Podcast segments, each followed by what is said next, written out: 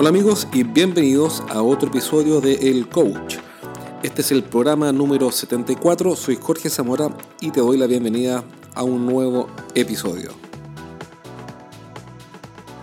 Hoy día me tocó participar de una reunión de ventas que tuvo un equipo comercial que vende servicios y productos principalmente al mercado de la construcción. Y como en nuestro país la construcción está contraída, porque nuestra economía está con problemas severos, serios, eh, este equipo comercial, este equipo de ventas tiene naturalmente más problemas y más dificultades para vender. ¿Cuáles son esas dificultades? Que hoy día hay menos oportunidades. ¿Qué implica eso? Implica que si antes ellos podían anclarse un poco en la marca y en la capacidad que tiene la empresa de atraer oportunidades, hoy día eso ya no es suficiente y tienen que salir a vender. Y eso me parece muy bien porque lo contrario es sencillamente ir a tomar pedidos y para eso no necesitamos vendedores sino que bastaría con un call center. Así que bien por ellos que salgan a vender, pero se una discusión bien interesante. Por un lado hablaban de eh, si es que estábamos o no en, en una crisis económica. Y claro, por supuesto que la discusión es un poco bizantina porque técnicamente no es una crisis económica o no es una recesión al menos, porque el país no está decreciendo, no se está achicando en términos de producto eh, Producto Interno Bruto me refiero. Pero si bien no es una recesión, tiene cara de recesión, tiene olor a recesión, los inversionistas eh, están asustados y están preocupados como si fuera una recesión. Eh, los fondos de inversión que, extranjeros que estaban con el pie en el acelerador para invertir en energías, por ejemplo, en Chile hoy día tienen el pie no solo en el acelerador, sino que también en el freno. Y mm, entonces técnicamente no es una recesión porque puede que el país crezca entre el 1 y el 2%, algo así. La discusión realmente yo creo que a esta altura del partido no tiene sentido. Da, da lo mismo si crece el 1 o el 2. Lo, lo, importante es que estamos metidos en un ciclo mediocre, de una mediocridad espantosa. Y, esto naturalmente afecta a todas las empresas, incluida la de hoy día, en la cual estaban delineando la estrategia para, para el segundo semestre que ya partió y mm, como resumen aparecieron varias ideas que creo que vale la pena rescatar. Primero, que los tiempos de bonanza por los cuales eh, podíamos sentarnos a tomar pedidos o sencillamente eh, no esforzarnos mucho en buscar nuevos clientes ya pasaron y no van a volver por un buen tiempo. Segundo, que hoy día hay menos espacio para cometer errores. Y de eso se trata lo que quería comentarte hoy día.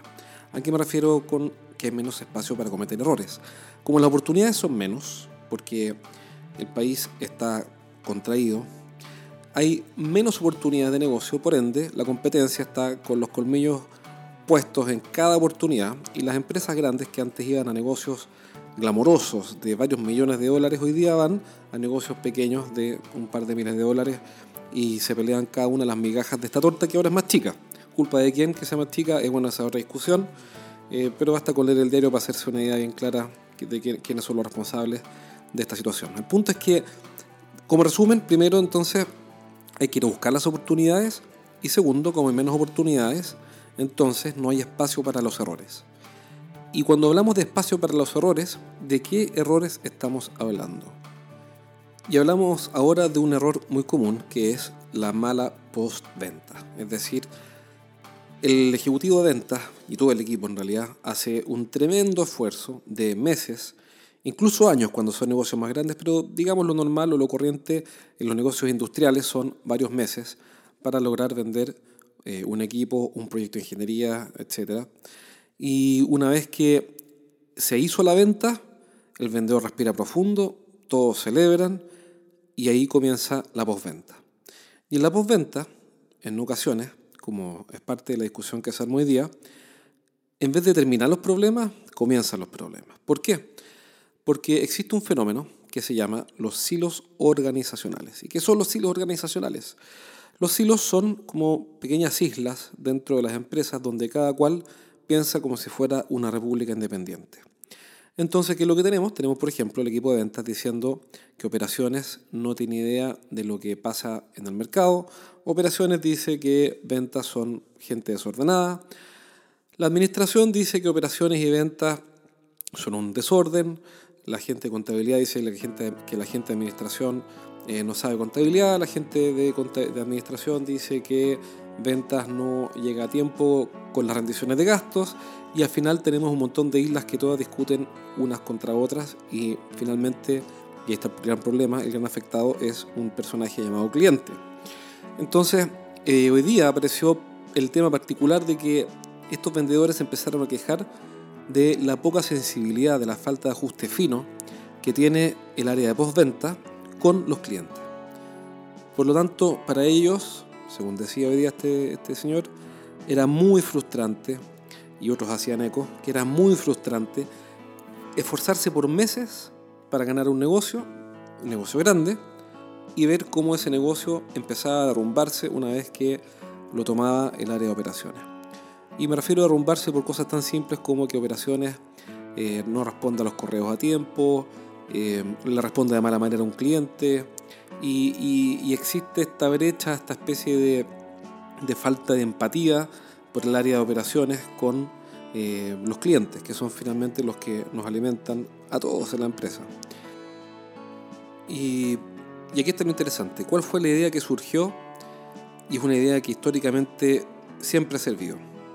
Es tan simple que difícilmente vas a creerlo. Cuando alguien de operaciones no valora o no ve el valor, más que no valore, digamos que no ve, ¿ah? que no entiende el valor que tiene la relación con los clientes, una cosa que ha funcionado siempre es sencillamente llevar a la gente de operaciones a conocer a los clientes. ¿Y por qué digo que es tan útil y que ha servido siempre? Porque me ha tocado verlo en otras oportunidades. Me ha tocado vivirlo en primera persona. Recuerdo hace años atrás eh, que en cierta ocasión el jefe de una bodega que despachaba, por supuesto, los productos a los clientes y entre ellos al principal cliente de la empresa, cuando llegaban reclamos o llegaban requerimientos especiales, porque lamentablemente todo lo planificado se falla y a veces hay requerimientos especiales, y cuando llegaban requerimientos especiales de este cliente más importante de la empresa, el jefe de bodega sencillamente le importaba cero, le importaba un comino y nadie entendía cómo podía ser posible que el principal cliente de la empresa, que representaba cerca del 30% de los ingresos de la empresa, eh, tuviera esa atención por parte de nuestra postventa, o en este caso de la bodega.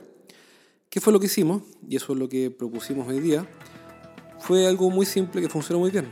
Llevamos al encargado de la bodega a conocer al cliente, no, no en un modo de de, de, de, acusar o, o, de, provocar una situación incómoda, sino que al contrario, el argumento fue que em, como parte de nuestro equipo, las personas encargadas de entregar el servicio, entregar la postventa o despachar los productos, deberían conocer a los clientes que finalmente son los que con su preferencia y con su opción nos mantienen y nos sostienen a todos por la vía de las compras. ¿Qué fue lo que pasó en esa oportunidad? Lo que pasó fue que ahora el encargado de la bodega estaba mirando los ojos directamente al cliente. Y este cliente ahora ya no era un anónimo que escribía detrás de un email o que era, ya no era un, anónimo que venía reenviado en un mensaje por un eh, gerente o por un vendedor, sino que ahora era una persona de carne y hueso, una persona real que estaba al frente mío eh, mirándonos a los ojos y con la cual incluso conversaron afablemente y ahora ya se conocían. Y adivina qué pasó. Desde ese día se acabaron todos los problemas de malos despachos o malas atenciones del encargado de la bodega al cliente principal de la empresa. ¿Por qué? Porque esta persona pasó de ser un anónimo a ser un conocido. Y como somos seres humanos, nosotros sí valoramos las relaciones. ¿Y qué fue lo que hicimos? Entonces, de esta manera fue construir una pequeña relación. Y eso cambió para siempre el nivel de despacho y el nivel de, atención para ese cliente y para los que siguieron después, porque como esto funcionó, lo empezamos a replicar y fue un éxito. Con el mensaje de hoy día? Que si en tu empresa existe este problema, que no digo que pase en todas, pero pasa en muchas partes, donde el, el área de postventa sencillamente pierde el feeling, el ajuste fino, pierde la sensibilidad con la atención a los clientes, haz la prueba y llévalos a conocerlos lleva al área postventa, al área soporte, al área de despacho, al área de repuestos, al área de técnica, a conocer a los clientes, para que los conozcan cara a cara y conversen. Y te vas a sorprender con el resultado porque vas a ver un cambio. Y vas a ver un cambio por una razón muy natural, y es que las personas hacemos relaciones con personas y no con empresas, y no con correos, y no con marcas, sino con personas.